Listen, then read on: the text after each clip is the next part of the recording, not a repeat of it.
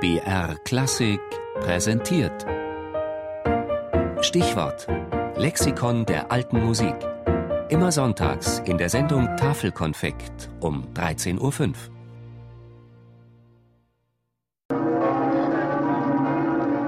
Basilica di San Marco, Kathedrale von Venedig.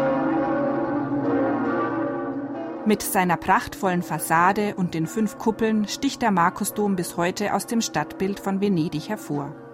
Zwischen den ansonsten typisch italienischen Palazzi wirkt der byzantinische Bau wie ein fantastischer Fremdkörper. Im Inneren überwältigen riesige Mosaiken den Besucher, der in einen goldenen Himmel zu blicken scheint.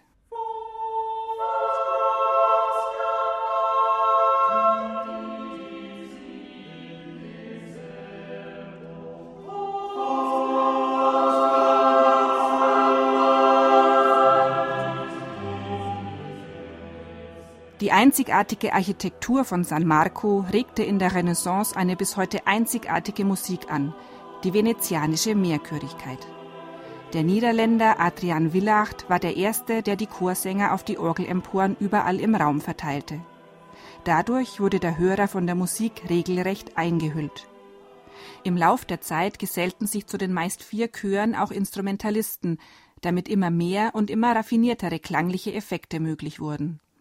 So wetteiferte ein Chor mit Blasinstrumenten wie Zink und Posaune mit einem Streicherchor aus Violinen und Bratschen.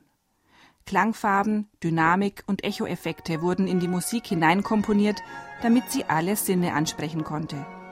Als brillanter Meister erwies sich Giovanni Gabrieli, der in den Sacre Symphonie diese Mittel auf geniale Weise einsetzte.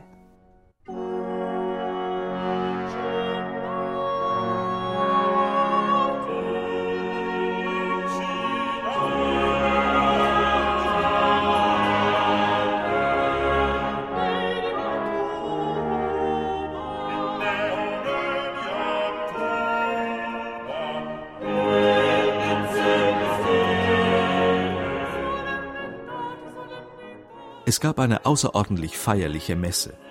Und in dieser Messe waren göttliche Konzerti zu hören, mit allen Arten von Stimmen und Instrumenten, in solcher Klanggestalt aufeinander eingeschworen, dass es tatsächlich schien, als sei dies ein Wasserfall himmlischer Harmonien, der da in engelsgleichen Chören hinunterrauschte.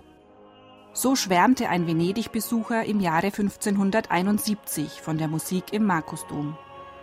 Die Entdeckung von Zeit und Raum brachte den ersten und bislang unübertroffenen Surround Sound des Abendlands hervor.